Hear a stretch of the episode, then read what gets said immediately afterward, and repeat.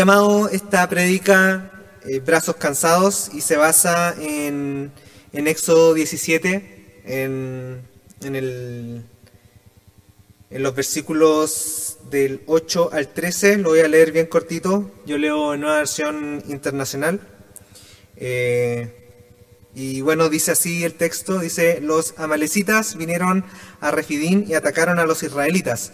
Entonces Moisés le ordenó a Josué, escoge algunos de nuestros hombres y sal a combatir a los amalecitas.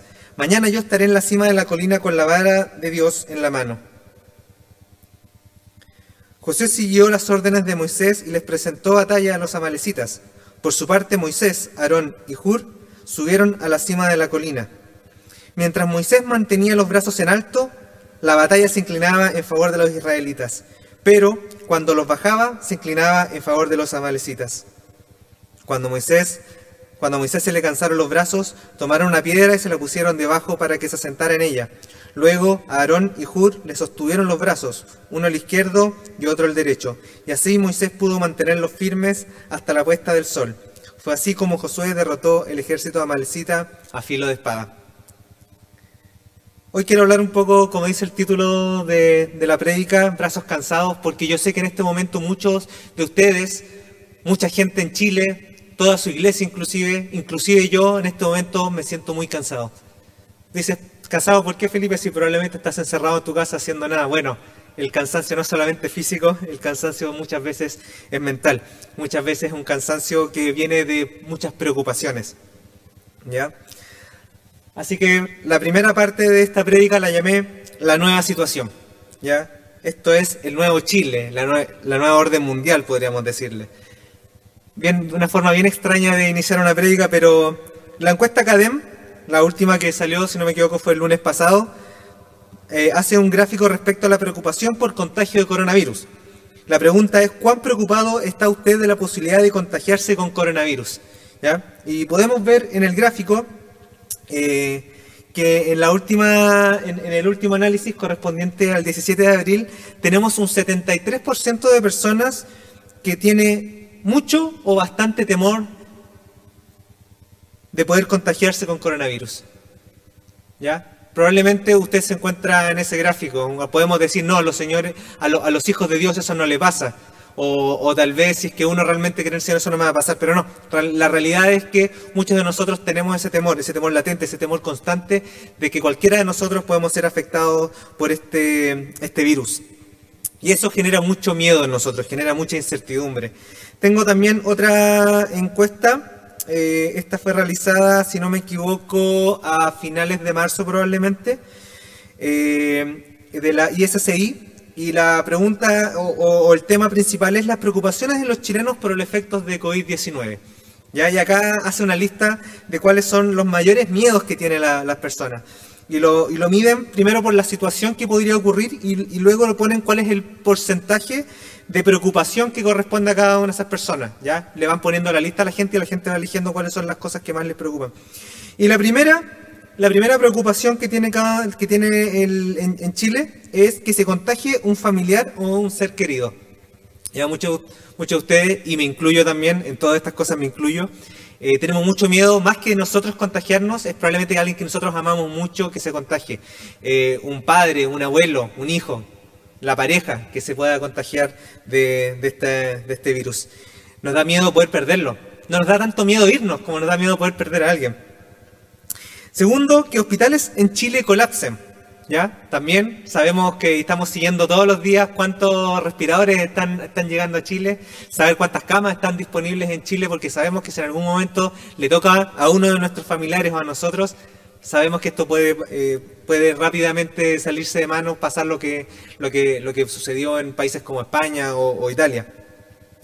Eh, tercero, que muera mucha gente en Chile. Estamos en el 83% ahí de la, de la gente tiene esos miedos. Después, aglomeraciones en transporte público. La gente que tiene que aún salir a trabajar. Yo no tengo que hacerlo. Muchos de ustedes a lo mejor sí tienen que hacerlo. Que, eh, que muera mucha gente en el mundo. Que haya desinformación y noticias falsas. Vivimos en un mundo, ¿no es cierto?, donde hablamos de la sobreinformación, que no solamente es eh, la buena información, sino información que no es de calidad. Eh, que disminuyan los ingresos de mi hogar. Empieza a aparecer el miedo de que yo me quede sin trabajo. de no tener mañana cómo proveer a mi hogar, cómo proveer eh, en, mi casa a mis seres queridos. A lo mejor eres padre de familia, a lo mejor eres jefa o jefa de familia. Y, todo, y mucha gente depende de tu ingreso, la, la familia depende de tu ingreso. Y el día de mañana tú ya no tienes eso asegurado. Hasta hace uno o dos meses atrás era impensable para ti decir que a lo mejor el día de mañana no voy a tener trabajo. A lo mejor varios de ustedes ya han perdido sus trabajos. Y eso ya pasa a ser un miedo que empieza ya a, golpearnos un poco más.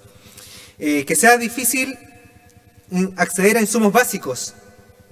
Contagiarme de COVID-19. Recién aparece, empieza a aparecer a la mitad de la lista que yo me contagio. Para mí todavía sigue siendo más miedo que se contagie un ser querido. Que haya crisis económica en Chile, porque sabemos que eso puede ser largo. No poder pagar deudas. Eso dijelo para el final, hermano. Si las deudas pueden esperar, preocúpese usted primero pero también es una preocupación. Que haya crisis económica en el mundo, perder mi fuente de ingresos, que la cuarentena afecte la salud mental de cada uno de nosotros. Y esta yo creo que es una que va creciendo rápidamente, porque al principio pensábamos que a nosotros no nos afectaba, pero van pasando los días y rápidamente nos damos cuenta que, que nuestras mentes no son tan fuertes como pensábamos que eran. Y último, 29% que mi libertad sea coartada, ya que estamos constantemente encerrados. Y acá yo hice un pequeño ejercicio, lo llamé las preocupaciones de Israel. ¿ya? Hice una, pequeña encuesta hecha por mí, ¿ya? esto no tiene ningún tipo de, validez eh, estadístico, esto no representa ninguna realidad, simplemente yo me hice el ejercicio cuáles eran las preocupaciones del de, pueblo de Israel mientras viajaba, ¿no es cierto? Iba saliendo recién de, Egipto y iba hacia la tierra prometida, aquella tierra que les había hablado Moisés. Y yo me imagino, viene el pueblo completo saliendo, ¿no es cierto? Vienen arrancando, acaba de suceder eh, que, atravesaron eh, el mar, ¿no es cierto? Se abre en dos, atraviesa el pueblo por ahí, quedan los, los egipcios en el camino, Después de un tiempo, ellos, después de poder celebrar un poco eso, empiezan a, tener la preocupación de qué vamos a comer, cómo nos vamos a alimentar. Y Dios, ¿no es cierto?, viene y provee el maná para su pueblo. Después, un poquito más adelante, empezamos a decir, chuta, ¿y, y qué vamos a beber? ¿Cómo vamos a saciar nuestra sed? Y también Dios provee, ¿no es cierto?, de, cómo el pueblo va a saciar su sed en, todo momento. Pero aún así yo me imagino el pueblo, los miedos que tenía constantemente, esos miedos. En, ese entonces no había redes sociales, hoy en día nosotros podemos hablar de nuestros miedos en las redes sociales, alguien nos llama por teléfono, nos preguntan, hacen una encuesta bien bonita, pero en este caso no, no existe eso. Ya simplemente podemos, tenemos lo que dice la escritura. Y yo hice una pequeña recopilación, inventé algunas cosas, no crea que esto tiene ningún tipo de validez, no lo tiene hermano. Simplemente eh, yo imaginándome cuáles eran las principales preocupaciones, no tiene ningún tipo de validez, repito una vez más. ¿ya? Entonces lo primero que yo me imagino que es la preocupación de los israelitas es que no tengamos para comer. ¿Ya? Acaba de suceder, eh, sucedió un poquito antes que, que, ocurre esta historia de los amalecitas, que el pueblo empieza a, decirle a Moisés, oye, no, no vamos a tener que comer. Y Dios les entrega maná, ¿no es cierto? Después, en segundo lugar, yo puse que no tengamos para beber. Entonces el pueblo también dice, chuta, no vamos a comer, no vamos a tener, no vamos a tener nada para poder saciar nuestra sed, vamos a, probablemente morir en el desierto. Deben tener mucho miedo, a pesar de que Dios les mostró que tienen para ver, es muy probable que ellos rápidamente se empiezan a olvidar. Podemos ver eh, constantemente que el pueblo se olvida de las cosas que hace Dios. Tercero, que los egipcios aún nos estén persiguiendo. ¿Ah? Yo me imaginaría eso, si yo estuviera en ese lugar diría, oye, los egipcios eh, probablemente ellos quedaron ahí atrapados eh, en el medio del mar por, las aguas, pero a lo mejor se dieron la vuelta, buscaron sobre unas barcazas, yo me empezaría a hacer ese rollo, decir, chuta, a lo mejor todavía tienen atrás de nosotros los egipcios, somos su mano de éramos su mano de obra y ya no la tienen, a lo mejor todavía nos quieren capturar, no sé si vienen atrás de nosotros todavía. Tal vez nunca lleguemos a la tierra prometida. A lo mejor vamos a estar aquí para siempre, a lo mejor a lo mejor nada de esto es real. A lo mejor vamos a llegar a la tierra prometida y va a haber pueblos poderosos en ese lugar que nos van a atacar. A lo mejor en esa tierra prometida van a haber gigantes. Gigantes que también nosotros no vamos a poder contra ellos porque son gigantes. A lo mejor estaba muy, eh, mi situación en, en Egipto era mucho mejor de lo que va a ser de aquí en adelante. Va a empeorar mucho mi calidad de vida. Muy relacionado con lo que estamos pensando hoy. A lo mejor voy a enfermar mientras estamos viajando. Me van a tener que dejar atrás. Tal vez Dios se va a olvidar de nosotros. Y último puse, a lo mejor nuestro Dios no es real. Pudo haber estado pensando gran parte del pueblo. Y podemos ver que muchas de estas cosas ocurrieron eventualmente. Vemos en Éxodo 16.3, dice, ¿cómo quisiéramos que el Señor nos hubiera quitado la vida en Egipto? Le decían los israelitas, le decían a Moisés. Allá nos sentábamos en torno a las ollas de carne y comíamos pan hasta saciarnos. Ustedes nos han traído a este desierto para matar de hambre a toda la comunidad. Luego dice en Éxodo 17:3, pero los israelitas estaban sedientos y murmuraron contra Moisés. ¿Para qué nos sacaste de Egipto? reclamaban. ¿Solo para matarnos de sed a nosotros, a nuestros hijos y a nuestro ganado? Así que, hermano, usted probablemente se imaginaría que, que, usted está en esa situación, usted es parte del pueblo de Israel, lo acaban de sacar de Egipto y usted está ahí con Moisés diría, yo no pensaría eso. Bueno, yo le digo que yo probablemente estaría en esos que están murmurando. Yo probablemente estaría diciéndole, Señor, ¿por Moisés, ¿por qué nos sacaste? ¿Por qué no nos quedamos ahí? Estábamos tranquilos, estábamos súper bien. ¿Por qué nos sacaste de ese lugar? Yo sería probablemente esos que, que se están, están quejando. Uno siempre cree que estaría de los lados de los buenos. Yo no, yo siempre creo que estaría del lado de los malos. Soy un poco más negativo en ese sentido. ¿Ya? Y una vez conocía cuáles eran las preocupaciones de los israelitas, me gustaría entrar en cuáles eran las preocupaciones de Moisés. Porque Moisés también tenía preocupaciones. ¿Ya? Es fácil, es fácil quejarse a veces, es fácil decir, oye, esto lo están haciendo súper mal, nos vamos a morir todos, nos vamos a quedar todos sin trabajo, hagan algo, cosas distintas, pero la verdad es que cuando estás armando nunca es fácil, nunca es fácil tomar decisiones, nunca puedes agradar a todos y tampoco, y esto es lo más difícil, tampoco los puedes salvar a todos. ¿Ya? Yo me imagino tres preocupaciones principales de, de Moisés, puede haber tenido muchas más, pero esto una vez más es imaginación mía. Pero yo me imagino eh, que Moisés estaría preguntando si está haciendo bien la voluntad de Dios. Ya es algo que nosotros siempre nos preguntamos, ¿estaría haciendo bien la voluntad de Dios? ¿Estaría haciendo bien la voluntad de Dios? Yo casi siempre sé que no, pero, pero esa es la pregunta que uno, uno tiene que hacerse, ¿estaría haciendo bien la voluntad de Dios?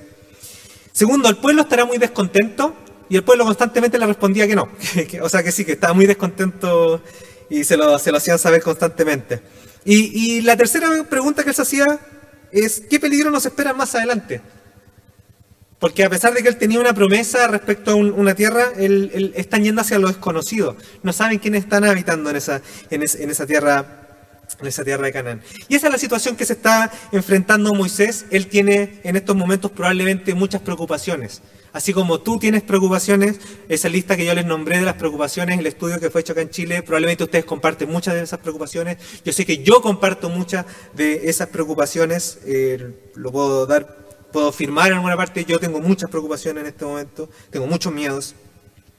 El pueblo tenía muchos miedos y estoy seguro que Moisés, a pesar de como lo están, como a veces lo, vemos como casi un superhéroe, también él, probablemente estaba, estaba, eh, poseía muchas, muchos miedos también. ¿Ya? A la siguiente sección lo nombré la sabiduría de Moisés para mostrar cómo que a pesar de sus miedos, cómo él fue enfrentando estos miedos. Y también me gustaría que de acá nosotros empecemos a, buscar, a, tratar de encontrar ciertas soluciones de cómo nosotros podemos abordar los miedos. Hermano, tener miedo en sí no es malo. ¿Ya? No te hace, no te hace ser menos creyente, no te hace ser menos cristiano, no te hace ser menos salvo. El Señor, acuérdese que siempre busca, busca que nosotros mostremos nuestras debilidades a Él. Veamos estas debilidades, estos miedos, como una forma de acercarnos más a Dios y no como una forma que nos están alejando de Él. Primero, Moisés elige quién va a combatir. Y dice los amalecitas, los amalecitas es un pueblo que, vamos a ver reiteradas ocasiones en el Antiguo Testamento. Eh, el, que, atacan constantemente al pueblo de Israel, se cree que vivían ahí en el, sector de, Canaán. Y, como los que ya han leído un poco más la Biblia saben que cuando, cuando entra, eh, cuando llega el pueblo de Israel a Canaán, empiezan, empiezan estas guerras constantes contra muchos de los pueblos que estaban habitando en ese lugar. Los amalecitas son uno de esos pueblos. Eh, los amalecitas vinieron a Refidín y atacaron a los israelitas. Entonces Moisés le ordenó a Josué, escoge algunos de nuestros hombres y sal a combatir a los amalecitas. Mañana yo estaré en la cima de la colina con la vara de Dios en la mano. Entonces lo primero que hace, eh, que hace Moisés, él podría decir, a lo mejor yo puedo tomar al ejército, ir con todo, ir, ir, a ese lugar, pero no, lo primero que hace es delegar a alguien la responsabilidad de, de, luchar. Ya podría decir, vamos a ir todos a luchar, yo también podría luchar. No creo que hubiera ido a luchar, si no me equivoco, a esa altura él debería haber tenido unos 80 años, 40 años que estuvo probablemente ah, antes de, que se le apareciera eh, de, que tuviera que arrancar de Egipto después unos 40 años hasta que Dios le mostró el camino. Así que debe haber tenido aproximadamente unos 80 años, no sé si hubiera estado en condiciones de luchar. Pero él dice, bueno, no es mi, no es mi lucha, no es mi lucha estar ahí con la espada. Así que él lo primero que hizo es elegir a alguien, llamó a Josué, eh, que era un joven que, que, probablemente como, como aparece ahí, él, era muy habilidoso en, el arte de la guerra y también tenía, poseía la confianza de parte de Moisés. ¿ya? Entonces, eh, primero, su primera preocupación, la que habíamos mostrado, una de sus preocupaciones que era qué con qué peligro nos vamos a enfrentar, aquí empiezan a aparecer los peligros y él tiene que actuar frente a esos peligros. ¿ya? Después, la siguiente es Moisés elige a sus aliados. Entonces tiene una parte del pueblo que dice vamos a ir a luchar. Le entrega la espada y dice Josué siguió las órdenes de Moisés y les presentó batalla a los amalecitas. Por su parte, Moisés, Aarón y Hur subieron a la cima de la colina. Entonces Moisés le entrega a Josué esta responsabilidad y, después toma, va con Aarón y Hur y dicen voy a la cima de la colina. Moisés no sube solo a ese lugar. Él puede haber subido solo. Pero él sabe que solo no podía ah, con la responsabilidad que, él, tenía frente a esto. Más adelante vemos que cuando, ¿no es cierto?, él levanta los brazos, el pueblo eh, Israel empieza a ganar la pelea cuando los baja, eh, eh, empieza a, perder esta lucha. Así que Moisés sabía que no bastaba simplemente él en ese lugar. Como así muchos de nosotros a veces tratamos de guardar nuestras preocupaciones y decir yo me la puedo solo, Moisés hace algo que a veces para nosotros es, medio extraño y decir, yo no puedo solo, yo no puedo solo con esto, necesito estar acompañado. Necesito a un Aarón y a un Hur conmigo. Y la pregunta para ti, hermanos, es, ¿qué necesitas el día de hoy? ¿A quién necesitas estar que esté contigo a tu lado? ¿Necesitas un hermano, a un familiar que te escuche, que esté contigo solamente? ¿Estás solo en todo esto? ¿Estás luchando solo? Estás luchando solo contra tus miedos, estás luchando solo contra tus preocupaciones. Moisés no luchó solo contra sus preocupaciones. Moisés no luchó solo contra, contra, contra los amalecitas, luchó con Josué, luchó con Aarón, luchó con Hur. La siguiente parte la llamé La batalla es de Dios. Mientras Moisés mantenía los brazos en alto, la batalla se inclinaba a favor de los israelitas pero cuando los bajaba, se inclinaba a favor de los amalecitas. Esta parte todos lo conocemos, ¿no es cierto? Entonces, en ninguna parte, en ninguna parte no, se nos dice, por lo menos en la Biblia, que Dios le dijo esto a Moisés, que le dijo, oye, cuando tú tengas el, eh, los brazos en alto, vas a ganar, cuando si es que los bajas vas a perder. No vemos que, lo, que, Dios le haya dicho eso, es muy probable que se lo haya dicho, pero Moisés va y sabe que en el momento que él tiene el clamor a Dios, que él está buscando a Dios, entonces los milagros empiezan a ocurrir. Empieza a ocurrir que el pueblo efectivamente empieza a ganar, Josué empieza a ganar la batalla. Él le da una parte de la responsabilidad a Josué, pero sabe que otra parte de la responsabilidad la tiene él, y la responsabilidad más grande la tiene el Señor que es cuando, él busca a Dios, entonces Dios actúa en ese lugar. Entonces cuando él mantenía los brazos en alto, entonces el pueblo empezaba a ganar la batalla. Y con eso llegamos a la parte final que dice los brazos cansados de Moisés. Como vimos, eh, Moisés lleva consigo a Aarón y a Hur a, ese lugar para acompañarlo, pero uno dice, no, les habrá dado instrucciones, no le habrá dado instrucciones. Leamos lo que dice. Cuando Moisés se le cansaron los brazos, tomaron una piedra y se la pusieron debajo para que se sentara en ella. Luego Aarón y Hur le sostuvieron los brazos, uno al izquierdo y otro al derecho, y así pudo, y así Moisés pudo mantenerlos firmes hasta la puesta del sol. Una de las cosas que más me gusta de este texto, no lo dice de forma explícita, pero una de las cosas que más me gusta del texto es que no dice que Moisés le dijo a ellos que les pusieran una piedra debajo. No es Moisés el que le dice que le sostengan los brazos, sino que son sus amigos, su hermano. Son aquellas personas en, que, en quien él decidió confiar sus preocupaciones, quienes toman la iniciativa. A veces, hermano, tratamos de tener todas las soluciones nosotros de saber qué es exactamente lo que tenemos que hacer, tener el control sobre todas las cosas. Acá Moisés nos está dando una enseñanza muy importante. Primero, la batalla con la espada no le correspondía a él. Segundo, que él no debía estar solo en ese lugar, que no, es, no le corresponde estar solo. Y tercero, que no todas las soluciones las tiene él. Él tenía la gran solución, buscar a Dios. Pero el resto de las soluciones las tuvieron, las tuvieron Aarón y Hur. Entonces cuando Aarón y Hur ven que Moisés está cansado, le ponen una piedra debajo para que él se pueda sentar. No fue Moisés que le dijo pónganme la piedra. Ellos en su iniciativa propia probablemente fueron y pusieron esa roca debajo de ellos. Cuando los brazos de Moisés empiezan a caer y, ellos ven que ya no puede sostenerlo, ellos van y le sostienen ellos mismos esos brazos arriba. Pero no fue, no fue Moisés que le dijo. Ellos fueron por iniciativa propia. Hermanos, las soluciones a los problemas, a tus angustias, a tus miedos, no necesariamente están dentro de ti, no están en tu mente necesariamente. Aquí lo que nos está enseñando Moisés primero es, aprende a depender de Dios. Aprende a depender de Dios. Levanta tus brazos y depende de Dios. Y segundo, busca ayuda.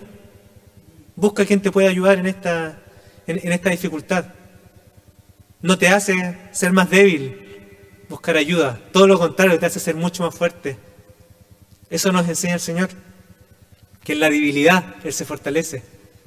Que en nuestra debilidad. Mostremos nuestra debilidad. Mostremos ser el Señor tal cual es. Mostrémosle que estamos cansados y necesitamos sentarnos sobre una roca. Mostrémosle al Señor que nuestros brazos ya no pueden más. Mostrémosle eso. Y busquemos quienes puedan sostener esos brazos por nosotros. El Señor va a poner esas personas al lado tuyo. Busca ayuda, hermano. Busca ayuda. No trates de sostener todo esto solo por ti. El 13 dice, fue así como Josué derrotó al ejército amalecita al a filo de espada. esa es la enseñanza que nos deja a nosotros esta historia, esta es la enseñanza que nos deja a nosotros Moisés, que nosotros no somos fuertes por nuestra cuenta. Muchas veces tratamos de demostrar, especialmente en la iglesia, que somos extremadamente fuertes, somos extremadamente constantes, somos personas, pero de una sola línea, pero muchas veces tratamos de esconder nuestras debilidades. Y lo que el Señor nos muestra es, no escondas tus debilidades, no las escondas, muéstralas. Si tú muestras tus debilidades, el Señor se va a poder glorificar en esas debilidades. No sientas vergüenza de tener miedo, no sientas vergüenza de de tener preocupaciones. Yo, hermano, tengo muchas preocupaciones, tengo muchas, tengo mucho miedo de perder a un ser querido con todo lo que está pasando. Ustedes saben que soy empresario también, tengo mucho miedo de que mi empresa no pueda seguir, tengo mucho miedo de tener que despedir gente. Mi trabajo hasta el día de hoy está bien, pero también tengo miedo de que en el futuro no sé lo que puede pasar y tampoco pueda proveer a mi familia. Que mis familiares, mis amigos, mis cercanos se queden sin trabajo, tengo mucho miedo de eso. Tengo miedo también de que, como decían las estadísticas, de que en algún momento esto se pueda salir de las manos. Y, si yo me enfermo, si se enferma un ser querido mío, peor. No puedan tener una cama, un respirador al cual acudir. Tengo muchos miedos. Pero así como tengo miedos también, tengo mi Señor que es más poderoso que cualquiera de mis miedos. Y tengo también gente alrededor mío que también conoce esos miedos y puede estar conmigo. A veces trato de mostrarme fuerte, pero lo más importante es que no soy fuerte, soy extremadamente débil y que necesito constantemente ayuda del Señor y ayuda de mis, de mis seres queridos. Hasta ayuda profesional puede ser, querido hermano, hasta ayuda profesional. Tú no sabes cuál es, qué es la ayuda a veces que necesitas. A veces el que está al lado tuyo la puede saber mejor que tú.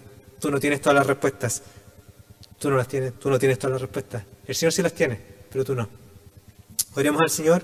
Gracias Padre Santo por, por lo que está sucediendo en este momento en el país, Señor. Es difícil agradecer, pero gracias, Señor. Gracias porque estamos bien, estamos, estamos sanos, estamos salvos, Padre.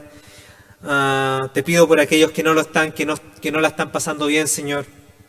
Te pido por aquellos que, están, pasando momentos muy malos, aquellos que están quedando, están, perdiendo sus seres queridos día tras día. Te pido por aquellos que están perdiendo sus fuentes laborales, Señor. Aquellos a quienes el miedo los empieza a consumir, su mente se empieza a anular, Señor. Te pido por cada uno de ellos. Te pido por mis hermanos que están escuchando en este momento, Padre, para que ellos también sepan buscar ayuda, también sepan que para mantener sus brazos en alto necesitan ayuda que está bien descansar en otros, que está bien descansar, Señor, que está bien descansar en ti, descansar en seres queridos también. Padre Santo, que todo esto que está sucediendo en el país sea un aprendizaje para cada uno de nosotros, que no sea en vano lo que está sucediendo, Padre, que no sea en vano lo que más te pido, Señor. Muéstrate tú en la vida de cada uno de mis hermanos, de forma potente, de forma poderosa. También, Señor, cuida a quienes están, la vida de mis, de mis hermanos, de sus seres queridos. Cuida también de sus trabajos, sus fuentes de ingreso. Cuídalos, Señor. Sé tú con ellos. Que puedan cuidarse también los unos a los otros, Señor. Como tú aquí nos mostrabas, que puedan cuidarse, Padre Santo. Que entendamos que no estamos solos en todo esto, Padre. Señor, haznos mostrar nuestra debilidad a ti principalmente, y a quienes están cerca de nosotros. Que podamos mostrar lo débiles que somos, Señor. Gracias por todo lo que tú nos das, Señor. Gracias. En el nombre de Jesús. Amén.